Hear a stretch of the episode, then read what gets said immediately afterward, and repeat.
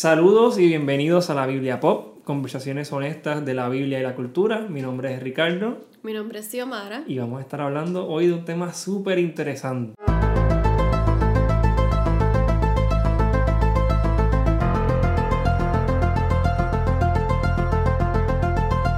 Muy bien, en los pasados días eh, hablábamos de cómo muchos grandes científicos y personas a través de la historia encontraban en la naturaleza la firma de Dios.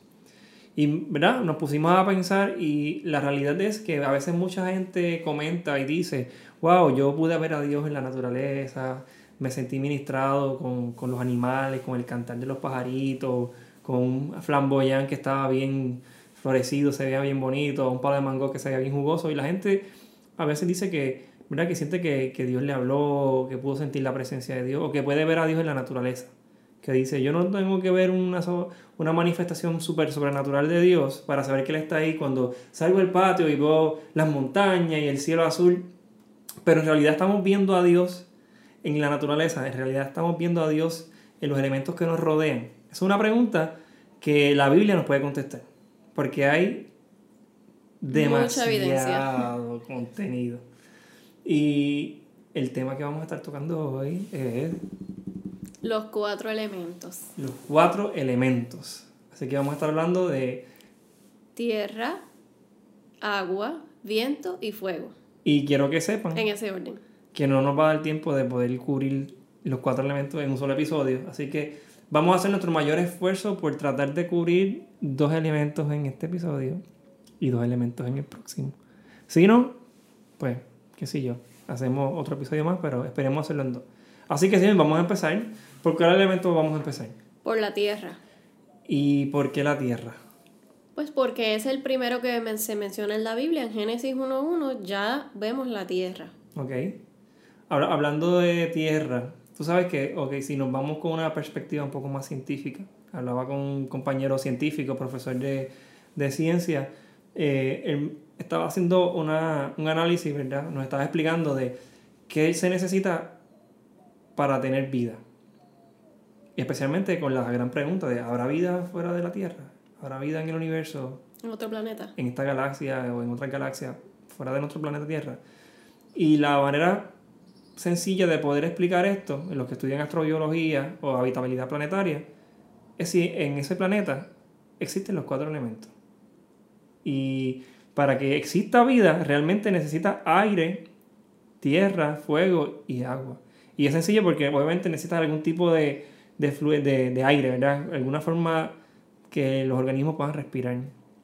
Necesita agua, algún fluido para que se produzcan las reacciones químicas que ocurren cuando el agua está en contacto con, la, ¿verdad? Con, la, con la tierra y ahí tenemos con la tierra que es el suelo que contiene los elementos especiales para que existan esas reacciones o lo que sustenta la vida y obviamente y finalmente necesitamos el fuego que es esa energía que puede ser luz que es la fuente de, de, de, de energía para que nosotros nos calentemos para que podamos entonces movernos y hacer todas las cosas. Pero para que un planeta se considere habitable o para que se considere que tiene vida, debe tener todos los elementos, todos de ellos, principales combinados e integrados. O sea que no solamente decimos, hay vida en otro planeta porque tiene agua o porque hay tierra. Tienen que tener los cuatro elementos combinados. Y lo más brutal es que en el relato bíblico vemos los cuatro elementos integrados combinados, creando vida y solamente señalan y apuntan a una persona, que es Jesús. Sí. Vamos a hablar de eso, ¿sí? Y también es importante saber que nosotros tenemos los cuatro elementos en nosotros mismos. De hecho, ya en Génesis 2.7, cuando se habla de la creación del primer hombre, de Adán, dice que Jehová formó al hombre del polvo de la tierra y sopló en su nariz aliento de vida y entonces el hombre fue un ser viviente. O sea que cuando tuvo aire y la tierra, esa mezcla en las manos de Dios produce vida y nos dio el aliento de vida, wow. Se infiere mucho que también había agua envuelto porque con tierra solo no puedes formar algo. Si la tierra está seca, tiene que estar húmeda o mojada. Dice que son muchos del para hacer un tipo de barro o arcilla que le pueda dar forma. El barro mezclado, exacto, tiene que tener agua. Entonces, lo que me gusta de, este concepto de la tierra es que Dios le da a Adán la autoridad de administrar sobre la tierra. La tierra es importante porque es la que sustenta al hombre. Y el hombre tiene control sobre la tierra. De hecho, si vemos la historia bíblica, nos damos cuenta de que es un constante luchar y una constante batalla por obtener la tierra. No solamente por obtener la tierra, lo que Dios le promete a Abraham es La tierra. la tierra. Y cuando saca al pueblo de hebreo de Egipto, le dice que lo va a llevar a dónde? A la tierra. A la tierra. Prometida. La tierra prometida. O sea que nos quiere sacar del lugar donde estamos, que quizás no podemos prosperar, no necesariamente, ¿verdad? Económicamente como a veces pensamos, sino que tengamos vida. Y en la tierra podemos fructificar. Exacto. Desde que eh, Adán, ¿verdad? Está en el Edén con Eva y es sacado del Edén por causa del pecado, él pierde la posesión y la autoridad sobre esa tierra perfecta que tenía inicialmente. Que lo habíamos mencionado en nuestro primer episodio. Exacto, que fue como empezamos el podcast. Ya ahí el hombre es sacado de la tierra buena por primera vez. Pero entonces vemos en Génesis 12 que Dios le promete la tierra a Abraham, como dijimos, y entonces to- constantemente está el hombre tratando de volver a la tierra donde, de donde inicialmente salió, a ese espacio de paz, a esa tierra fructífera, donde la tierra es la que sustenta y el hombre es el que administra. Pero entonces vemos que Abraham en su vida toma unas decisiones y por diferentes razones eh, se le hace difícil llegar a la tierra. Abraham se va a Egipto, entonces vuelve hacia la tierra, pero después la familia vuelve a Egipto con, cuando está José, se establecen en el pueblo de Egipto y Dios los tiene que liberar de Egipto para volver a llevarlos a la tierra y van de camino a la tierra y cuando están tratando de entrar a la tierra tienen mucha batalla porque hay pueblos que quieren poseer también esa misma tierra y constantemente están en esta lucha por ese lugar que Dios les promete. O sea que, en otras palabras, es como no una insistencia de Dios, es tratando de nosotros entender que se nos es necesario estar en la tierra. Porque mucho del cumplimiento de las cosas que Dios le prometió a su pueblo se dieron en la tierra, no como estaban fuera. Ellos necesitaban estar en el lugar para poder entonces vivir o experimentar lo que Dios quería hacer con ellos. Y cuando por fin están en la tierra, pasa todo este problema de que son llevados cautivos a Babilonia y los sacan de nuevo de la De tierra. tierra. So, constantemente está el pueblo de Israel tratando de volver a la tierra que se les prometió y de retomar lo que es de ellos hasta el día de hoy, que sabemos que hay conflicto todavía por esa tierra. Y todo esto tiene un simbolismo y un significado espiritual para nosotros. No es que esa tierra es una cosa especial más que todas las demás tierras, sino que espiritualmente la tierra simbólicamente representa a Jesús, O sea que la tierra es nuestro lugar de descanso. La nuestra tierra morada. es nuestra morada, nos provee. Decía que en la tierra fluía leche y miel. O sea que eso, en otras palabras, significaba que no les iba a faltar nada. Ellos allí van a tener lo que necesitaban Todo lo que necesitaban iba para poder, allí. para poder vivir. La tierra le iba a suplir sus necesidades. Obviamente había que trabajar la tierra, pero en esa tierra no tenían que mendigar, en esa tierra no tenían que sufrir como sufrieron en Egipto, en esa tierra podían multiplicarse, en esa tierra podían construir y dejar un legado. La tierra era súper necesaria para ellos establecerse y tener cierto grado de seguridad. Exactamente. Será su hogar. De hecho, la tierra también provee estabilidad. Sí. Y eso lo vemos en el relato del diluvio, que también está en Génesis. Noé sabe que ya es tiempo de salir y se siente tranquilo cuando descubre que ya hay tierra firme. Como Cuando la paloma vuelve con la ramita de olivo, dice, mira, pues ya hay por lo menos un árbol, o sea que ya no está todo inundado Claro. porque las plantas no pueden vivir en la inundación así. Exacto. Y cuando la paloma vuelve a- a- allá y no regresa, él dice, bueno, pues encontró donde vivir, así que nos podemos bajar porque hay tierra. Hay tierra. Ok, ya hemos mencionado algunas historias del Antiguo Testamento donde se nos hace referencia a la tierra. Hay demasiados textos bíblicos que no vamos a empezar a ir uno por uno porque honestamente no vamos a terminar. Pero me gustaría aterrizar el tema de la tierra, ¿verdad? Porque ya llevamos ya casi 10 minutos y quisiéramos tocar ¿verdad? otro elemento en este episodio. Y a mí me parece muy importante que nosotros entendamos de que el Antiguo Testamento es sombra de lo que vendría. Que muchas de las narraciones, historias que conocemos del Antiguo Testamento, incluso las que no parecen muy cristianas, digamos, por decirlo de, alguna, de algún modo, que si la guerra, las posesiones de la tierra, incluso los poemas que encontramos en el libro de los Salmos y en, en Cantares, simplemente son sombra de lo que vendría. Incluso el Génesis, en el Edén, todo eso que el humano experimentó, las rupturas que mencionábamos, la, el Edén, esa tierra perfecta donde todo era armonioso, simplemente eran sombras de lo que vendría, que se cumple, que se hace realidad en la imagen de Cristo o en el personaje de Jesús. Y yo creo que nosotros podemos no solamente reconciliar esos temas con Jesús, sino que podemos encontrar a Jesús, ver a Jesús en la tierra. Decíamos al principio que a veces decimos, ah, yo puedo ver a Dios en la naturaleza y sé que Dios es real porque mira las aves del cielo y, las, y, los árboles del campo. Y nos vamos bien poéticos, pero en verdad no sabemos lo que estamos diciendo. O sea, ¿por qué Jesús en la tierra? ¿Cómo yo encuentro a Jesús en la tierra? Yo quiero que, que, que hablemos de eso un poquito, ¿sí, mí? Este, ¿Qué tú crees de, de, ese tema en particular? ¿Cómo vemos a Jesús en la tierra? Ok.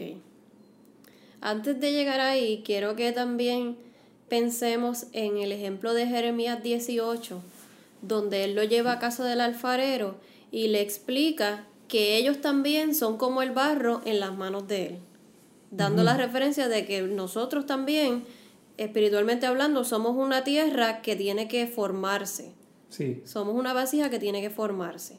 Y en Isaías 64, versículo 8, él le dice a Dios, yo soy el barro y tú eres el alfarero y todos somos obra de tus manos, haciendo referencia al, a cuando el hombre es creado por las manos de Dios, porque a diferencia de los animales que fueron, y las plantas y todo lo demás, los peces, que fueron un producto de la voz creadora del, del hágase esto y que exista esto, el ser humano fue algo más trabajado, ¿verdad? Con mucho cuidado por la mano de Dios, que es un trabajo más fino, ¿verdad? Como menciona el Salmo 139, más delicado, exacto, con más detalle. Y es importante que veamos eso y que entendamos que como Dios y, y Jesús son la tierra y nosotros somos parte de, de, Él, somos creación de Él, a su imagen y semejanza, nosotros también somos tierra. Pero la tierra que necesitamos poseer, la tierra prometida, es Jesús. O sea que ya no tenemos que ponernos una armadura, tomar una espada y poseer la tierra a la fuerza. Porque tú me estás diciendo a mí que mi tierra es Jesús, mi tierra prometida la puedo encontrar en Jesús. Y esto es algo que el pueblo de Israel hasta este tiempo no ha entendido, porque, ¿verdad? Todavía, obviamente, ellos tienen que luchar por su lugar, porque físicamente necesitamos dónde vivir. Necesitamos pertenecer y, y establecernos en un sitio. Pero lo que Dios les estaba tratando de decir desde el principio es que Él es su verdadera morada, Él es la verdadera tierra, Él es la verdadera habitación. Y por eso toda esta historia del Antiguo Testamento, que es una constante lucha por la tierra, es Dios haciéndoles entender que el verdadero descanso, la verdadera morada, el verdadero proveedor es Él. Así que Israel es el simbolismo que representa la iglesia de hoy día y la tierra es Jesús sin, sin una tierra donde vivir, nos morimos porque necesitamos donde vivir. No tenemos nuestra nación, no tenemos, no tenemos animales, no tenemos frutos, no tenemos aire, no tenemos nada porque la tierra es la que produce todas estas cosas. Y cuando estamos en la tierra, cuando habitamos la tierra, tenemos los beneficios de la tierra. Nos establecemos, construimos familia sobre la tierra. Sobre la tierra. De la misma manera, la iglesia tiene que establecerse y construir sobre Cristo, que es la cabeza de la iglesia. Que es la roca también. Sin Él no hay iglesia. Así que Él es el fundamento, igual que la tierra, el fundamento de, la vida humana.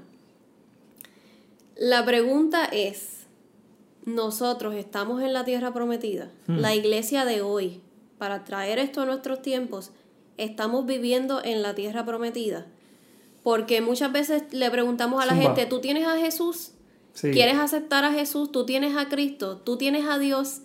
Y decimos, sí, yo tengo a Jesús. Es más, él vive en mi corazón o el Espíritu Santo está dentro de mí. Pero la realidad es que Dios, Jesús, el Espíritu Santo son tan grandes que no lo podemos contener. Realmente nosotros no lo podemos tener.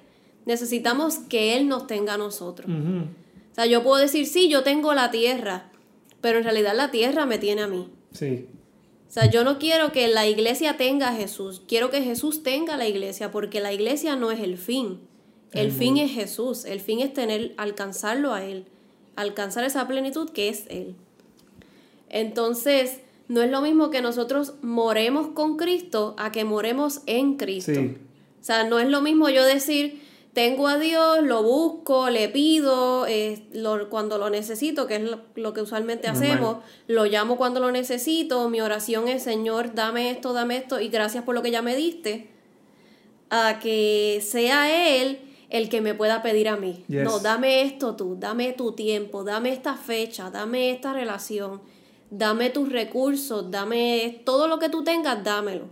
Que es lo que realmente Jesús demanda lo que él le decía a sus discípulos, déjalo todo y sígueme.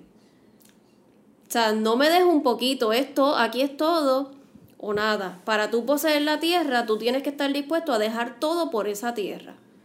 Lo que él les dijo al pueblo de Israel, no se lleven nada de Egipto, todo lo que les quede, cualquier cosa que les, que les recuerde esa costumbre, esa vida, tienen que soltarlo. Porque tú tienes que dejar todo lo que es bueno por lo que es mejor. Sí. Así que lo que me encanta de este concepto de la tierra es que se repite muchas veces y todo en el Antiguo Testamento es un simbolismo de Jesús, es una sombra de Jesús.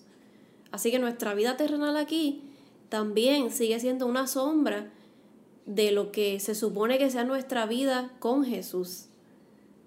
Nuestra vida física es una sombra de la vida espiritual. Por eso nosotros no podemos decir simplemente, no, yo tengo a Jesús. La pregunta es, ¿Jesús te tiene a ti? Yo me di cuenta de, esto, de, de, que Jesús me tuviese cuando yo empecé a ser líder hace muchos años, cuando era todavía adolescente. Estaba ni siquiera en la universidad, estaba en high school, cuando empecé a ser líder de AJEC. Yo podía comparar el tiempo, ¿verdad? Que de pasarla bien fuera de la iglesia, que como quieran, ¿verdad? Mi entender no estaba haciendo nada malo mi tiempo de disfrutar con amistades, con familia, versus el tiempo de yo estar haciendo algo que Dios me había pedido. Eso literalmente me tenía. Yo dije, ya yo no tengo a Dios, Él me tiene a mí. No hay manera de que a mí me pidan algo para Dios y yo sepa decir que no. Ya, obviamente hay que descansar y hay que tener un balance, pero ya no es una cuestión de pensar, ay, tendré tiempo, ay, podré. No, ya eso es una prioridad. Ya para mí la prioridad es que Él me tenga, no yo tenerlo a Él. Así que este concepto de la tierra prometida es más yo estar en la tierra al decir yo tengo la tierra. Sí. La tierra, una vez yo estoy ahí, la tierra nos sustenta. La tierra te provee todo. Lo importante es si estamos en la tierra. Wow. Yo no voy a decir nada porque, wow, ¿qué tengo que decir? Lo único que me llega a la mente, Xiaomi, es este, ¿verdad? este conflicto que a veces veo en los creyentes con un deseo eh, bastante impulsivo de poseer, de encontrar, de tener a Jesús. O de llegar a cierto nivel aún en la vida. A veces pensamos, no, si yo tengo este estudio o este tipo de familia, este tipo de casa, este auto, qué sé yo, estas metas que son súper buenas o estas metas espirituales, llego a, a esto, o sea, cumplí. Cuando Jesús realmente nos está diciendo, tú puedes tenerlo todo, pero si tú me tienes a mí, esas cosas pueden venir después. Lo demás llega por añadidura. Lo importante es que yo te tenga a ti. definitivamente. Podemos seguir, lo sabemos, pero necesitamos parar. Pero hay mucho más que decir de los otros elementos. Y quiero cerrar nuevamente esta parte con lo que dijo Xiaomi ahorita. Estás en la tierra prometida. Yo sé que esto es un podcast de conversaciones honestas pero se nos sale a veces como que las ganas de predicar y decir algo. Es inevitable. Y es inevitable, pero honestamente, ¿cuánto tiempo has estado tratando de perseguir o encontrar o poseer algo cuando en realidad lo que tú necesitas es dejarte poseer por, por Jesús, dejarte, eh, ¿verdad? Abrazar por Él, dejarte seducir por Él y que Él te tenga a ti, que Él te sostenga a ti. Porque no es lo mismo, eh, porque si no vamos a estar afanados en la vida tratando de obtener algo y, y vamos a sentir que no lo tenemos, porque honestamente es imposible. Eh, como que tener la totalidad de Jesús, ¿sabes? Esto es un misterio, esto es una dosis excesiva de realidad que nuestro intelecto humano no, no puede procesar ni, ni retener. Y es mejor descansar en Él. Y si tomamos, para terminar, tomando, por ejemplo, la vida de los primeros cristianos, la vida de los apóstoles, ellos no era que ellos tenían a Jesús, Jesús los tenía a ellos. Sí. Día y noche ellos, ellos daban lo que fuera por estar con Él. Y después de que Jesús resucita y comienza la iglesia, la iglesia vivía junta todo el tiempo para arriba y para abajo. O sea, esa gente dejó sus vidas por dedicarse a eso. No, dejaron sus vidas para obtener La vida. la vida. y estando en la vida es que comenzaron a vivir realmente. That's right. Nuestra realidad se hace real cuando aceptamos la realidad de Cristo en nuestras vidas. Perdón, no sé qué dije ahí, pero vamos para el agua. Así que, ok, ahora nos zambullimos en el agua. Nos vamos a poner a nadar. ¿Qué tú crees, hijo mío? Nos sumergimos. El agua, el líquido más valioso. Dale, empieza, porque yo en este podcast te estoy dejando a ti porque tú estás hoy on fire. Pero estamos hablando del agua, no podemos todavía tocar el fuego. El fuego lo dejamos para después. Sí, porque no nos va a dar tiempo. Son vale. Pero si tú has visto Avatar y quisieras ser un bender, serías un waterbender. Eso lo sabe mucha gente. La mayoría de la Ese gente es mi elemento escoge favorito. poder dominar el agua. Porque tienen más, más uso, más utilidades. No sé. O sea, yo tengo una t-shirt puesta de Avatar, pero es una herejía a la serie porque no está ni Zuko ni Toph. Y a mí me duele. Pero nada. Quizás para otro episodio me pongo otra. Que los tenga. Bueno, el agua es tan importante que el 70% de nuestro planeta Tierra es agua. Igual que nuestro cuerpo, casi. Igual nuestro cuerpo tiene de un 60 los que no toman mucha agua y nosotros que tomamos mucha, 70% agua. Nuestro cerebro tiene 70% es agua, el cerebro. 70 de nuevo. El 70 cerebro. veces 7. No, triviando no. Pero la sangre tiene 80% de su composición es agua. Y los pulmones son 90% agua. Así que a beber agua, porque los pulmones sufren. Así que esto es un mensaje. Quizás es Dios hablando de tu vida a que dejes el refresco y el abuso a los jugos altos en azúcar. Sí, porque los pulmones no pueden tener refresco, Vamos, necesitan 90% agua. Toma una decisión por tu vida hoy. De hecho, tú puedes sobrevivir varios días sin comer, pero no sin tomar agua. ¿Escuchaste eso? Tú que llevas tres días sin tomar agua. Te estoy hablando a ti. Deja eso. Dale, Xiaomi, continúa.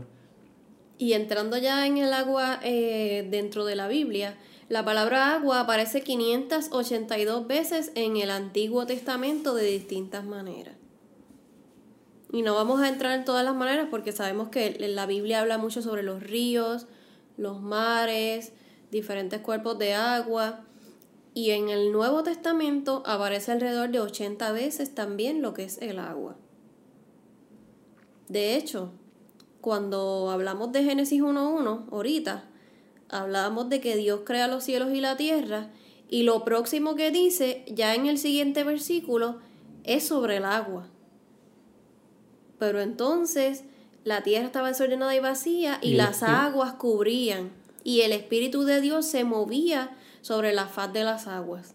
No sé si lo dijimos anteriormente, pero este, este verbo de que el Espíritu de Dios se movía, si vamos a la traducción original, realmente es que volaba, revoloteaba, es la palabra correcta Como las aves. como las aves cuando están empollando para darle vida a sus crías, para darle calor a los, ¿verdad? Cuando están em- empollando una paloma o cualquier tipo de ave, los huevos para darles vida. O sea que lo primero que aparece ahí, que hace el Espíritu de Dios en la Biblia, es crear en el agua. Ok, vamos a ir rápido a vuelo de pájaro, como está hablando de pájaros y de revolotear. Vamos a tocar los milagros que podemos encontrar en, el Antiguo Testamento relacionados al agua y vamos a ser lo más diligente posible Sí. para tratar de conectarlo con Jesús para rápido.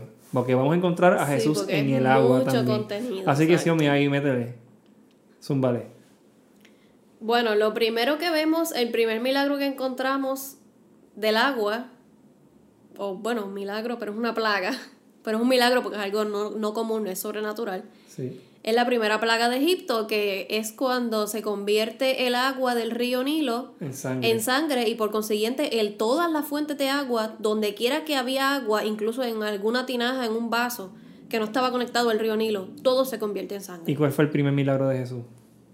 Convertir el agua en vino. Ok, continuamos, continuamos. Todavía no vamos a llegar a donde vamos a llegar, pero queremos que cucarlos para que se motiven. Sí, esto del, del agua, vamos a ver que Dios utiliza el agua de muchas maneras. Hay un chorro de milagros. Es ¿Entendieron literal. la referencia? Un chorro. Ricky está funny. Ok, seguimos, seguimos, perdónenme. Lo próximo es que vamos a ver que al pueblo de Israel, al salir de Egipto, tiene muchos eh, milagros que ve y muchas situaciones que enfrentan alrededor del agua. Esta cuestión del agua, porque están en el desierto y hace calor y es difícil. Dividir el y antes de llegar al desierto, de hecho, lo que hacen es cruzar el mar rojo que Dios divide en dos, ya tenemos otro milagro con agua, van al desierto, tienen sed, encuentran una fuente de aguas, pero la fuente es agria, es amarga, y le ponen por nombre Mara, que eso es lo que significa, y entonces a través de un árbol Dios endulza el agua. Brota agua de la roca y de diferentes, en diferentes ocasiones Dios les está supliendo agua en el desierto, que es un lugar donde el agua escasea fácilmente. Y luego de esa generación de Moisés, tenemos la generación de Josué, que cuando están por cruzar el río Jordán, nuevamente Josué capítulo 3. se divide el río Jordán y pasan en seco. O sea que nuevamente vemos otro milagro con un cuerpo de agua. Y si vemos en la vida del profeta Elías, que más adelante vamos a hablar de él cuando hablemos del fuego, había también ocasiones en que hubo milagros con agua. Por ejemplo, en Primera de Reyes 17, Elías predice que va a haber una sequía. Y luego en el capítulo siguiente, pero pasó, pasó un tiempo largo porque la gente estaba ya muriendo, había sequía y las plantas y todo. En el 18, él dice, va a llover, que es el famoso relato. Veo la pequeña nube. Veo la pequeña del nube. tamaño de ajá. una mano. Y esas. Ok, no, Y la canción de Haz llover y todo eso. Y justo después que Eliseo es arrebatado al cielo en un carruaje, Elías perdóname, es arrebatado al cielo en un carro de fuego, que vamos a hablar de eso cuando hablemos del fuego. Eliseo sale de ese evento y ¿qué es lo primero que Eliseo hace?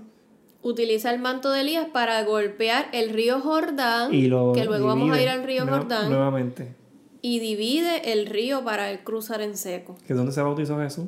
en el río Jordán. Ok, importante que, que no se nos olviden esos nombrecitos. Yes. También hay una ocasión que me gusta mucho donde en Segunda de Reyes, nuevamente Eliseo, capítulo 3, manda a preparar unos estanques de agua para una sequía que se aproximaba. Y mira lo interesante de esto, que esto tenía doble propósito. Se aproxima una sequía y él manda a que se prepare estanques de agua, similar me acuerda a cuando José manda a que al- almacenen la comida en los graneros Sí. porque viene un hambre sobre la tierra y en Egipto se iba a estar todo en la reserva. Pues aquí él manda a preparar unas reservas de agua porque viene una sequía y en ese mismo tiempo hay un ejército enemigo que viene a atacarlos de nuevo para obtener la tierra. Y gracias a que ellos tienen unos estanques de agua, porque han cavado en la tierra, vemos la- aquí como el agua y la tierra se complementan, igual que nosotros estamos hechos de agua y tierra. El ejército enemigo ve el agua y les resulta como un espejismo y se confunden y piensan que es sangre porque ven el reflejo en el desierto y entre ellos mismos empiezan a matarse. Y el pueblo obtiene la victoria sin hacer prácticamente nada, solo porque tenían el agua preparada para la sequía. O sea que el agua sirvió para doble propósito. Wow. Gana la guerra, pero también los ayuda en el tiempo de la sequía. O sea que nosotros... Ese re- relato me dejó mal. En nosotros tener reservas del agua nos garantiza. Sí, a veces, a mismo. pensamos que solamente estamos saciando nuestra sed, pero en verdad lo que estamos es ganando la batalla por la tierra, Ujú. Que es donde, el lugar donde pertenecemos, y esa agua nos sustenta, nos da vida, nos quita la sed y nos provee de lo que necesitamos para poder vivir. En ese mismo relato de, de, de Eliseo, este, eh, también está el relato de, de Naamán. ¿Cómo se sana Naamán? Más adelante, en el capítulo 5, que Namán tiene que ir a bañarse en el río y es limpiado de su lepra. Tiene que zambullirse siete veces. Ok, ha- hablamos mucho de río, hablamos de reservas y de agua, y obviamente yo estoy loco por empezar a decir cómo se parece a Jesús a todo esto, pero vamos a hablar de los pozos, porque si hay algo que la Biblia hace mucho hincapié en referente a los cuerpos de agua, son los pozos. Vamos a hablar de los pozos, sí a mí. Hay muchos pozos de agua en la Biblia y podemos hablar de muchas ocasiones en que se presentan los pozos. Por ejemplo, Moisés conoce a la esposa en un pozo, Isaac también encuentra a su esposa junto al pozo, Jacob encuentra a la esposa junto al pozo. Era como una costumbre porque las mujeres eran las que usualmente iban a sacar agua en Los el pozo. esposos encuentran a su esposa en un pozo. Ajá, Ok, ok. interesante. Es que me acuerdo de un, un relato donde Jesús llega a un pozo y encuentra una mujer que tiene cinco maridos y el que tiene no era el de ella. O sea que tuvo seis Y Jesús se encuentra con ella en el pozo. en el pozo. Vamos a entrar ya mismo en eso Wow. porque ese pozo es bien importante porque es el pozo de Jacob, pozo no de es cualquier pozo. Ese encuentro de Jesús con la mujer samaritana en Juan capítulo 4, en el pozo, va también atado a el evento donde en Génesis capítulo 16 se le aparece el ángel de Jehová en el desierto junto al pozo a Agar, la esclava de Sara, la esposa de Abraham. El Roy. Exacto. Eso lo tocamos un poquito en, cuando hablamos del ministerio de la mujer, que hay unas ocasiones en la Biblia, en el Antiguo Testamento, que se aparece en lo que se llama el ángel de Jehová, que es una figura representativa de Jesús. Una teofanía. Una teofanía es cuando se aparece Dios de distintas formas, pero cuando se refiere a Jesús es una cristofanía. Cristofanía. Así se le llama. Entonces, esto es, esto es bien poderoso porque desde antes que existiera la ley y la gracia, se le está apareciendo ya en este relato de Génesis 16 Jesús a través de la figura de un ángel, porque es que nadie lo conocía todavía, pero no ellos no saben que es Jesús, pero como es Dios, Él hace lo que Él quiera, porque Él no tiene tiempo. Se aparece ahora, se aparece después, pero siempre estuvo. Igual que el Espíritu Santo. Ahorita vamos a entrar en Hechos capítulo 2 o cuando hablemos del fuego, pero vimos en Génesis 1 que el Espíritu Santo estaba sobre la faz de las aguas creando. Sí. O sea que Dios siempre hace lo que Él quiere. Entonces, se le aparece el ángel de Jehová por primera vez en la historia bíblica a esta mujer junto a un pozo. Y entonces en Juan capítulo 4 se le aparece Jesús como Jesús, ya no como el ángel de Jehová, a esta mujer junto al pozo. Nuevamente a una mujer que está siendo marginada, esta mujer ahora es una mujer pecadora, la mujer samaritana, y se aparece Jesús delante de ella, que ella está buscando sacar agua del pozo de Jacob. El pozo de Jacob es bien importante porque Jacob en la Biblia, después que lucha con el ángel, se le cambia el nombre a Israel y él es el padre de las doce tribus, es el padre de Israel, ¿verdad? Es como que el que consuma toda la, toda la promesa de Abraham, de te daré la tierra a ti tu descendencia, él es el, el padre de la descendencia como tal. Así que el pozo de Jacob físico está allí donde la mujer va a sacar agua, pero Jesús es el verdadero pozo de Jacob. Es el pozo Sí. del Israel espiritual. Así que está el pozo de Jacob junto al pozo de Jacob físico, diciéndole a la mujer, yo tengo sed. O sea que in- interesante, él es el que inicia la conversación diciéndole, yo tengo sed. Y entonces ella le empieza a decir, pero no tienes con qué sacar el agua. Y él le dice, no, pero si tú supieras del agua que yo doy. Y ahí Jesús se presenta como el agua Como el agua. de vida. Y aquí es donde nos damos cuenta que todas estas instancias donde aparecen pozos y se construían ciudades alrededor de si había pozo o no se podía hacer pozo, porque esa es una de las condiciones para establecerse en la tierra. Hay manantiales para hacer un pozo, porque si no hay agua no hay vida. La tierra entonces no sirve porque no nos puede dar un pozo. Así que Jesús le dice, no, yo soy el verdadero pozo, yo soy el que produce la verdadera agua de vida. Si tú supieras, tú me pedirías a mí. Entonces ella le dice, sí, yo quiero agua. Y ya él no vuelve a decir que tiene sed. La sed de él era decirle a ella, la sed que tú tienes, yo soy el que la puede saciar. Sí. que ella entendiera que Él es el verdadero pozo, que Él es el agua. Jesús, que es la tierra, que es nuestra tierra prometida. En esa tierra está el pozo que contiene el agua que nos va a quitar la sed para siempre. Algo, un detalle interesante del agua, Xiaomi, que quizás lo este, pudimos haberlo tocado ahorita cuando hablamos de los ríos, es que los cuerpos de agua, a pesar de que son necesarios para nosotros sobrevivir, porque habíamos mencionado que podemos estar varios días sin comer, pero no podemos pasar más de tres días sin tomar agua. El hecho de que nosotros tengamos cierto tipo de, de confianza con este líquido tan precioso, ¿verdad? Como el agua, nos da seguridad y nos da como que bajamos la guardia, pero cuando nos enfrentamos a un cuerpo de agua, ahí siempre hay como que cierto tipo de miedo, de inseguridad, de respeto. Hay gente que dice, que yo conozco, que no se mete en las playas que son mar abiertos porque le tienen respeto. O se meten en la playa, conozco gente que se mete en la playa porque se puede ver el fondo, pero no en los ríos porque es oscuro, o en los lagos. O sea que el agua, el agua a pesar de que trae ese misterio el agua. A pesar de que es un líquido que nos da vida, que necesitamos beberlo, lo usamos para cocinar, lo usamos para tantas cosas, cuando nos enfrentamos en su estado natural, ahí crudo, el agua, nos da miedo. Entonces eso me recuerda a la visión de Ezequiel de que, la, de que esta, figura le decía que se que profundizara en un río. Un río que, que cruzaba y llegaba hasta dónde? Hasta el mar muerto. Que es un mar que quizás no, no hay vida, que está allá, y es oscuro que es oscuro, que es rico en minerales, en, en sales, que, pero en ese, en, ese, en ese tipo de agua no se da la vida. Pero en la visión que verdad que, que tenía Ezequiel decía que esa agua que, que salía sanaba las naciones y las hojas que caían en el agua de, los árboles que nacían alrededor del río, y pero que en esa agua él veía cómo nacían peces, cómo, que, cómo se daba la vida, pero en esa misma agua, que no, es otra cosa que nosotros entender que es Jesús mismo, que es esa fuente de vida, que es esa agua, en esa visión él le decía que profundizara, que profundizara, y aunque nosotros no podemos ver el fondo del río como decía, ese personaje le decía a Ezequiel que caminara ciertos codos, ciertos kilómetros adentro o metros. O sea, que quizás no veía dónde se estaba metiendo, pero la voz le decía, tenga seguridad de que yo soy el que te está dirigiendo. Y llega un momento dado en que en la visión... Él perdió el control. Perdió el control.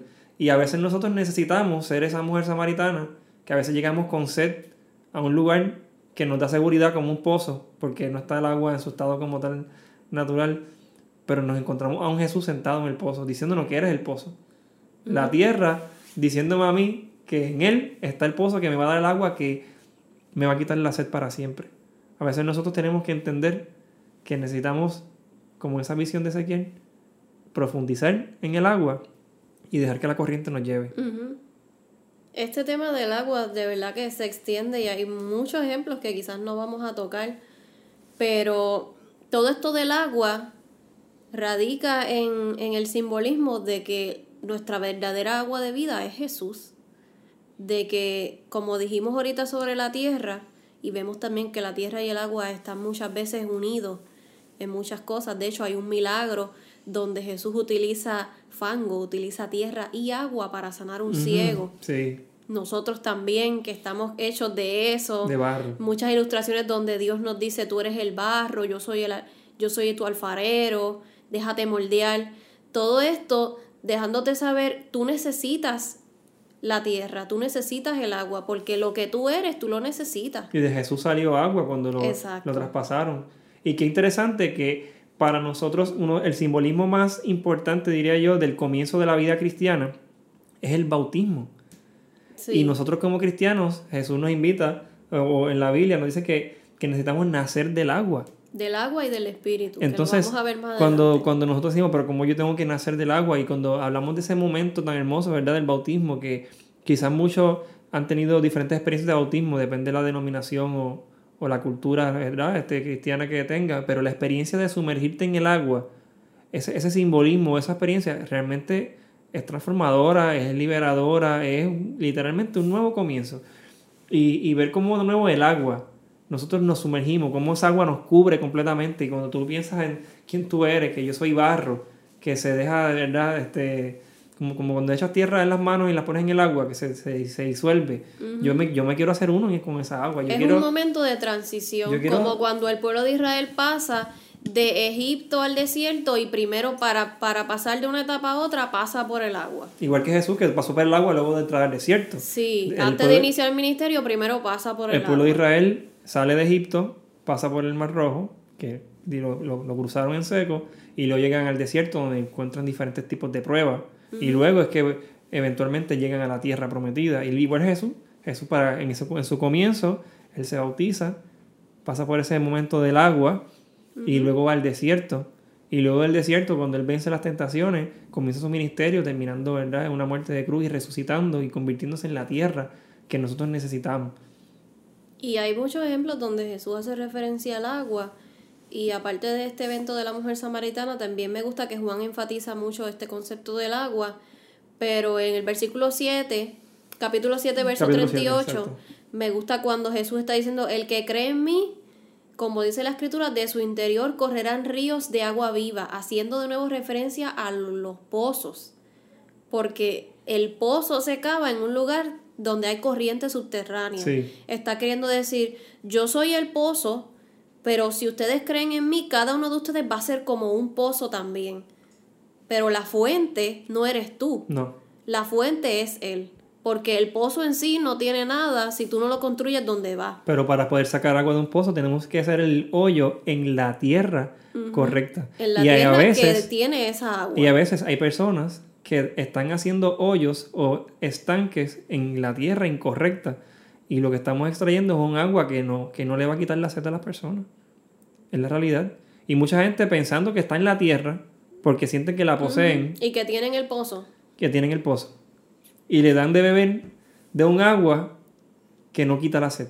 De hecho, eso está, creo que es en Nehemías, no sé si en Nehemías o en Jeremías, que me acordé cuando lo dijiste, que Dios le dice que está triste porque lo dejaron a él y han cavado para ellos pozos o cisternas rotas que realmente no funcionan y no retienen el agua porque no están bien hechas.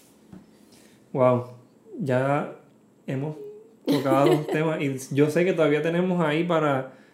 Y Sí. hay mucho más, hay mucho más simbolismo desde el río que aparece, los ríos que aparecen en Génesis. En el Apocalipsis. El río de Ezequiel se conecta con el río que de luego aparece en la gran ciudad en Apocalipsis, ¿verdad? De lo importante que es que haya agua para que haya vida. Y, con, y como siempre que veamos tierra, vamos a ver agua. Nuestro planeta, nuestro planeta es el mejor ejemplo de eso. Y lo más maravilloso es que esta agua está accesible para todo el mundo, como dice en Apocalipsis 21:6, donde Jesús dice, yo soy el alfa y el omega, el principio y el fin, el que tiene sed, yo le daré de beber de la fuente del agua de la vida. En otra versión dice, yo, al que tiene sed yo le daré gratuitamente de la fuente del agua de la vida. Qué brutal saber que, que es un regalo que el Señor nos da. Pero tenemos que estar seguros de en qué tierra estamos haciendo pozos. Sí, yo creo que debemos concluir porque queremos tocar agua y fuego, viento y fuego, perdóname. Esos son los próximos. ¿Te tiras unas preguntitas de, de, de cierre? Ok, preguntas de examen. Xiaomi, antes que vayas a las preguntas, Ajá. quiero decir algo que no vamos a discutir porque se nos acabó el tiempo y perdimos la oportunidad. Si no, otro día hablamos, pero se nos olvidó hablar de cuando Jesús camina por encima de las aguas, Y calma la tempestad. cuando Jesús calma la tempestad Y llama a los discípulos a la orilla del mar. y cuando eh, tantas menciones de ríos en el Antiguo Testamento, Y en del el Génesis y el Apocalipsis. etcétera, etcétera. Son demasiadas cosas. Pero vamos a hacer una pregunta de algo que no dijimos en el, en el podcast para que la gente la busque Ok, en Google. para que estudien sobre los ríos de la Biblia. En Génesis hay cuatro ríos principales que pasan por el paraíso, ¿verdad? Por el Edén. Pero hay dos de ellos que se mencionan más regularmente en la Biblia. ¿Cuáles son esos dos? A. El río Orinoco y el Mississippi. B. El río Nilo o el río Jordán. C. El río Tanamá o el río La Plata. Y D. El Tigris y el Éufrates. Tiene asignación, así que sea muy diligente en su búsqueda y nos puede enviar en los comentarios, nos nos puede enviar por email, por fax o por mensaje de texto. Los amamos mucho y to be continued. Nos vemos en el próximo.